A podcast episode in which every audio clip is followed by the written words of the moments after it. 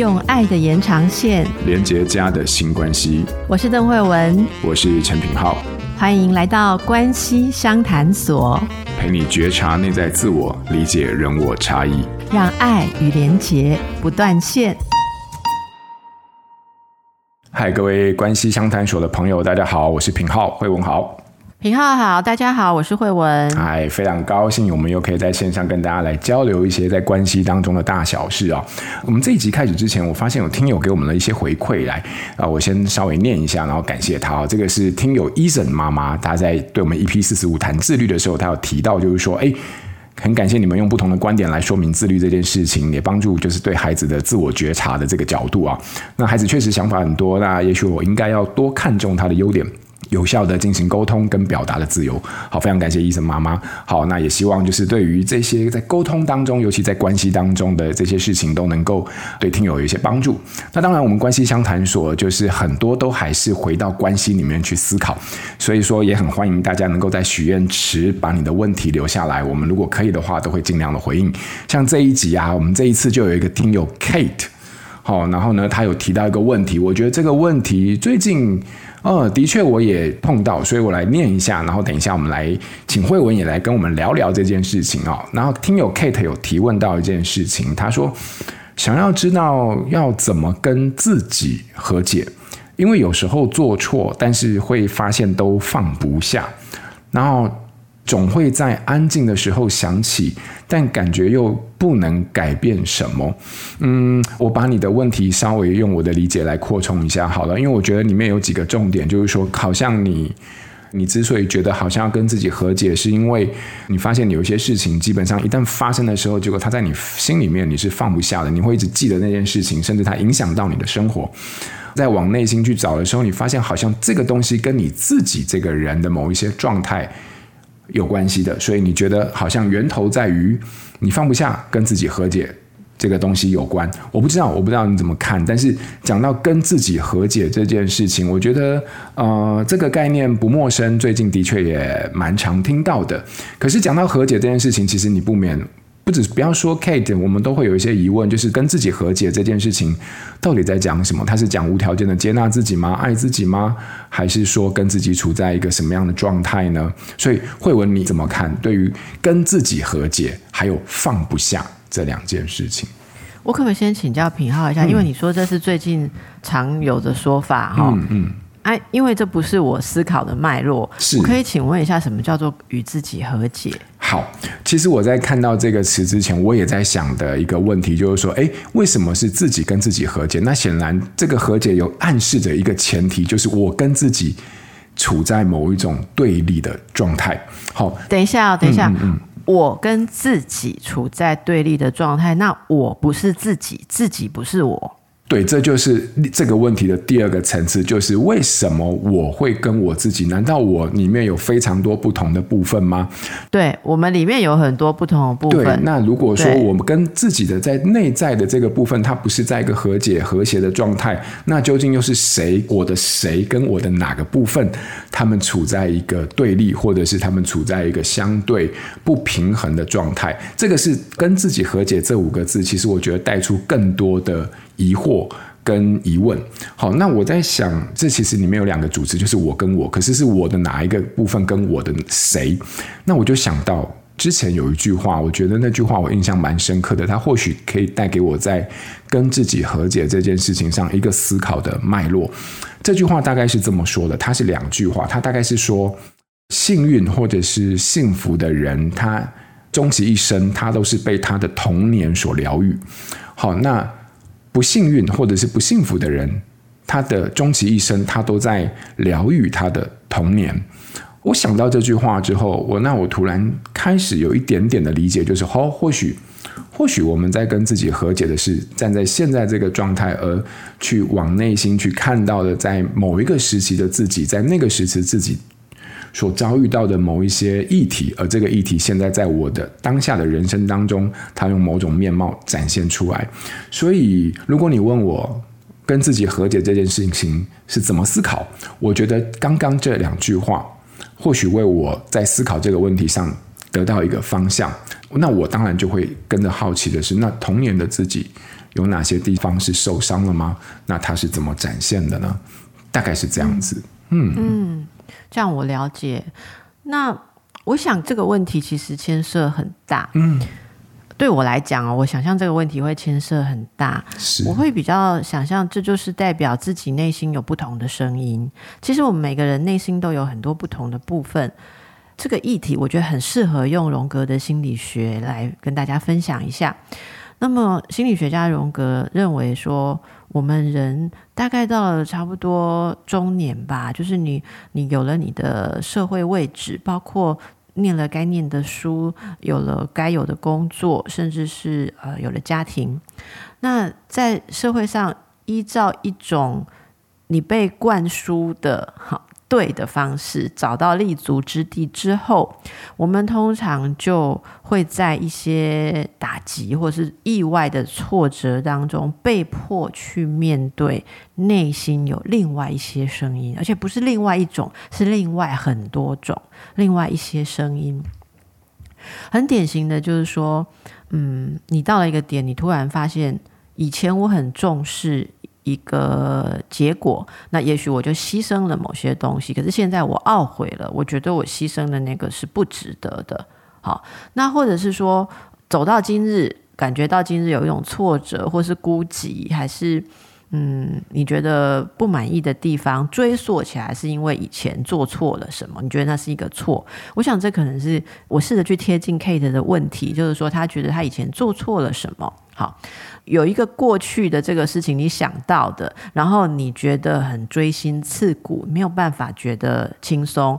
那每次夜深人静想到这个点，当初我为什么做了这样的事，导致今日的结果，或导致那时的结果，你会觉得很不安定，或者说很没有办法觉得心安理得。那于是就开始想要跟自己和解，哈。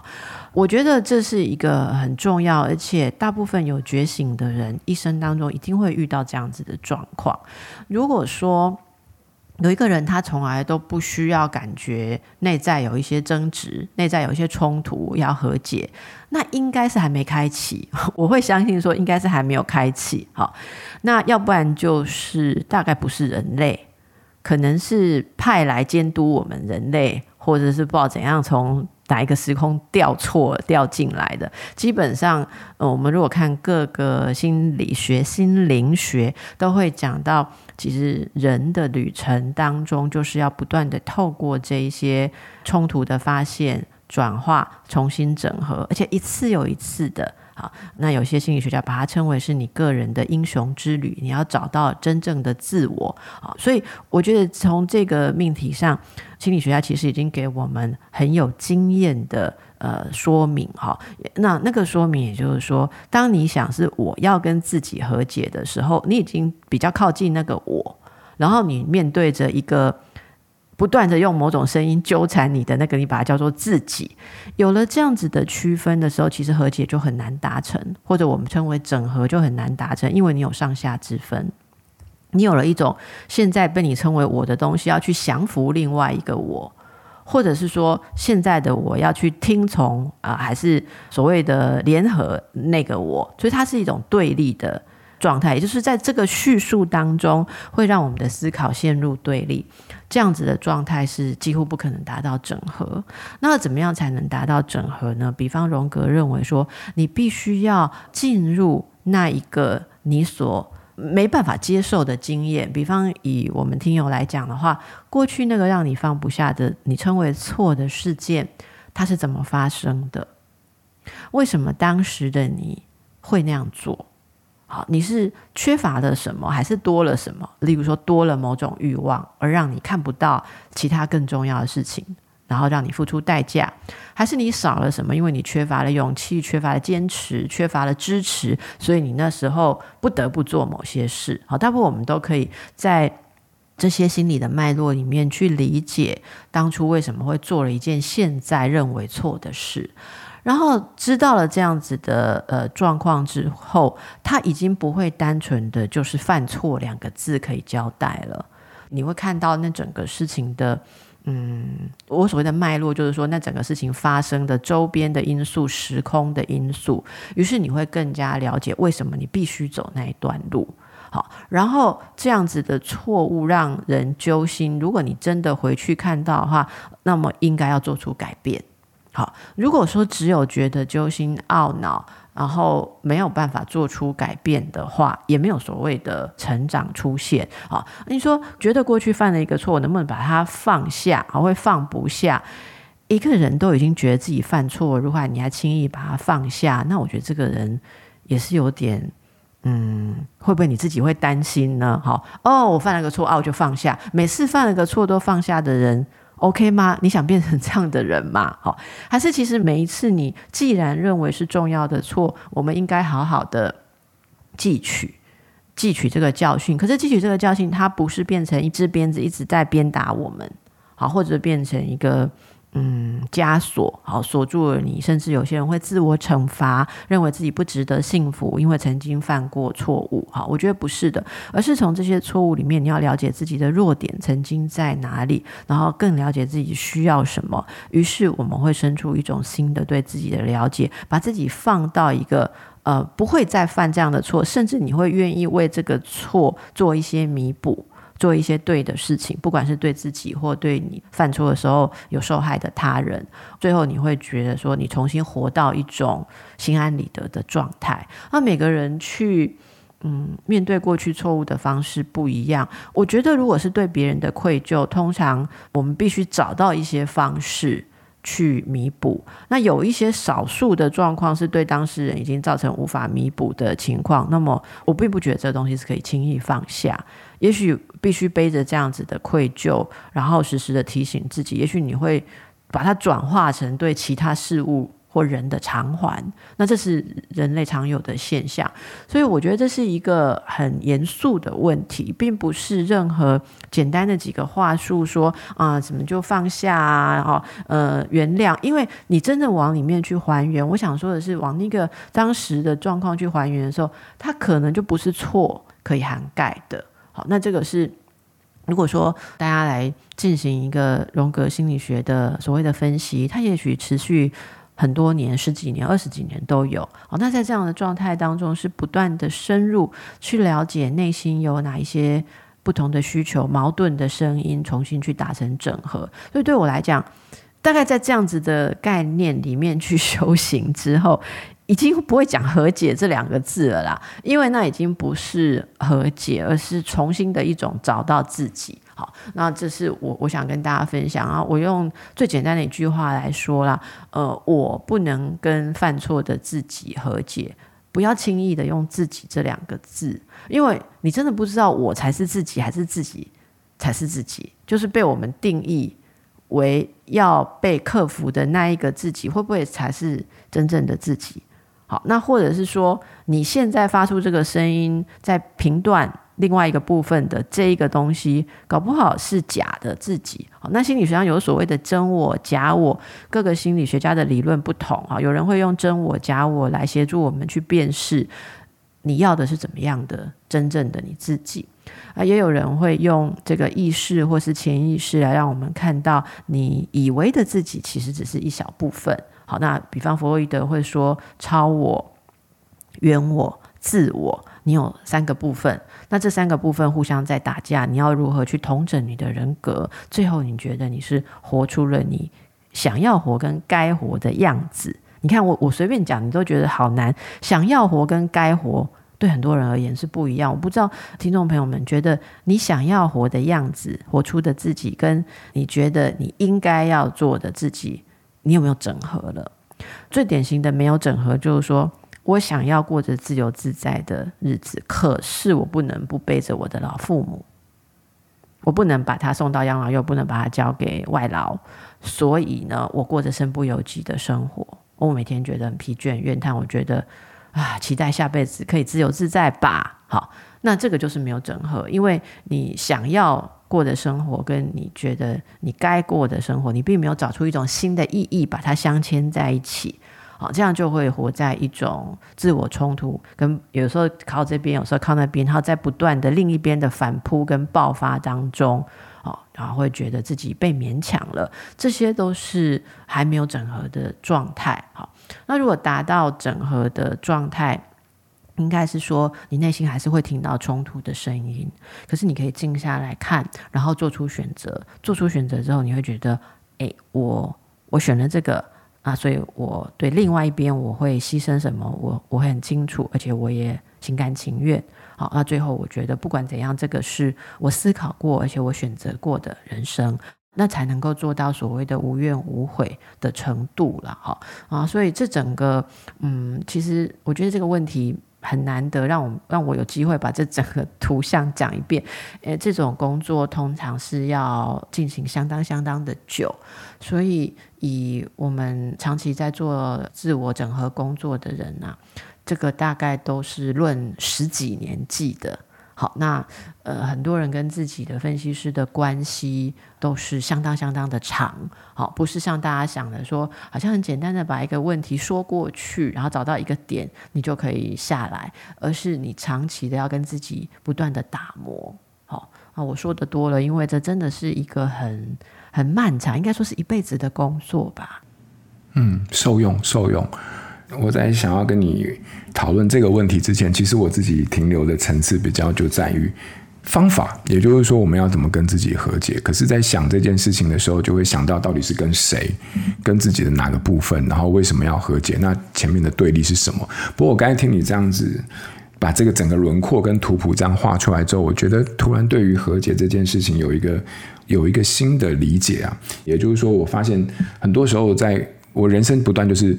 重复的某一些问题在发生，它有一些它的脉络，然后它有一些它的议题，然后呢，那个东西背后，当它不断的重复在发生的时候，就会觉得很厌烦。为什么老是让自己落入这样的处境？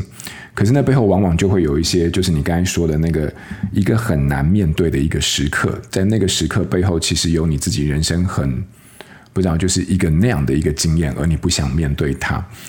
可是你没有办法去改变那个那时候已经发生的经验。可是你可以在思考，就是在那个经验过程当中，你得到了什么？然后你当初为什么做出那个决定？如果同样类似的情况在发生的时候，我有没有可能帮自己基于某一种我的理解，或者是我的某一种嗯整合之后，我可以帮自己去做出一个新的决定，而这个决定是我。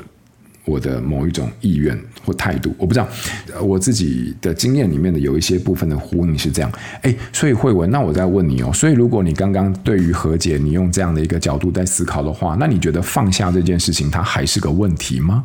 还是说它其实也不会是一个可以就这么回答的问题了？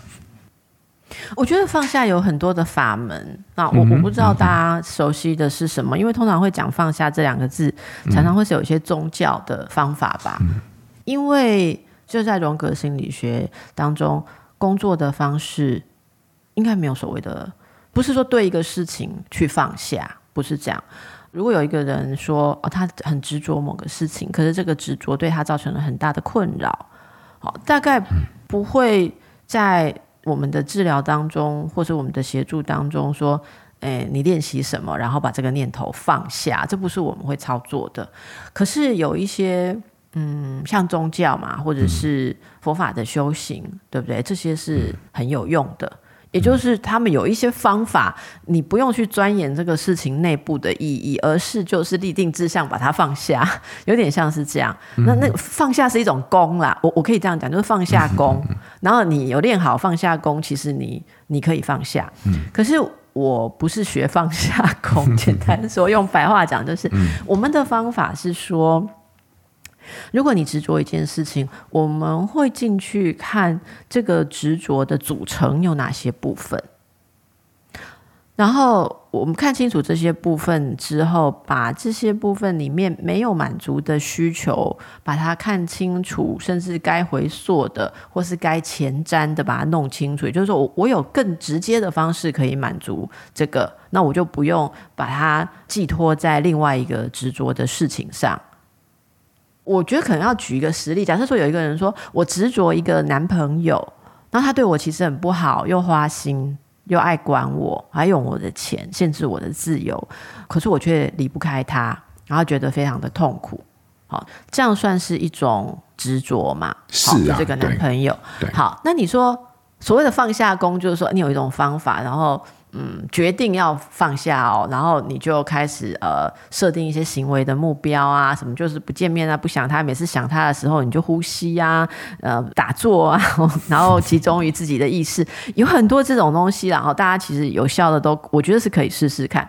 可是我就说，如果以我们做的分析心理学的方法，是我们必须进去去看，你没办法离开这个男朋友，你想离开，但是又离不开，所谓的放不下，这里面的。你想要的东西是什么啊？我刚刚不是说里面可能会有一些需求嘛？比方说，这个男朋友给了你一种你觉得你在坚持自己要的东西，你不轻易放弃的感觉。假设啦，哦，他他提供你这个感觉，那就回到品皓，其实一前面一开始有讲到说，诶，你的成长过程中是不是常常觉得这方面没有很好的满足？你是不是常常觉得你没有办法遂行意愿，然后半途就被人家强迫拉走，或者是怎样？所以你你其实在这个关系里面，变相的满足了我就是要一直做下去啊！其实所有的迹象都认为我应该走，我还是要做下去。你在这里满足了一个坚持。OK，好，那我们说坚持是发展上很需要一个东西，可是因为你没有正常的、更正向的，让你觉得可以坚持自我、贯彻自我的途径。所以那个地方阻塞了之后，你在这一个错误的事情上发生了变相的执着。好，那这时候如果这个人他能够看清，原来他是一个多么坚持的人，他多么需要去感觉自己不受外界影响，这个东西让他正确的流动之后，就可以从这个错误的执着上面转开，因为执着这件事并不是真正的值得你。贯彻始终的事情，你可以去别的地方贯彻始终，在别的事情上贯彻始终。那当然，这里面也有一些是可能在这里面有一种创伤的熟悉感。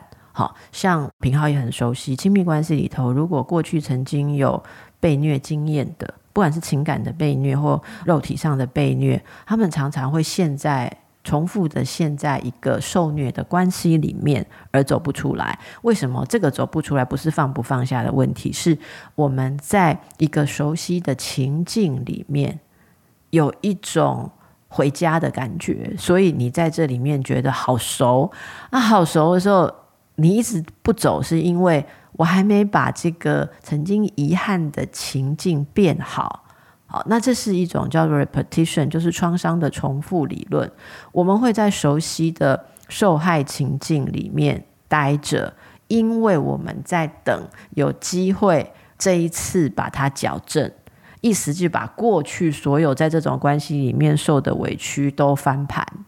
好，那这就可以看到小时候有受虐经验的人，我特别强调情感受虐也算哦，可能你停留在一个对你剥削性或者有害的关系里面走不开，然后每一次呢，你跟对方吵架或提出要求，然后对方又来求你，你就又留下来。为什么呢？因为每一次对方来求你的时候，都大大的牵动了你从小到大几十年来的愿望，就是这一次伤害我的人知道错了，他懂得我很值得珍惜，他会悔改，他会珍惜我，所以你想等着看这个真正的结果。就是这个结果，你等了很久，太吸引人了。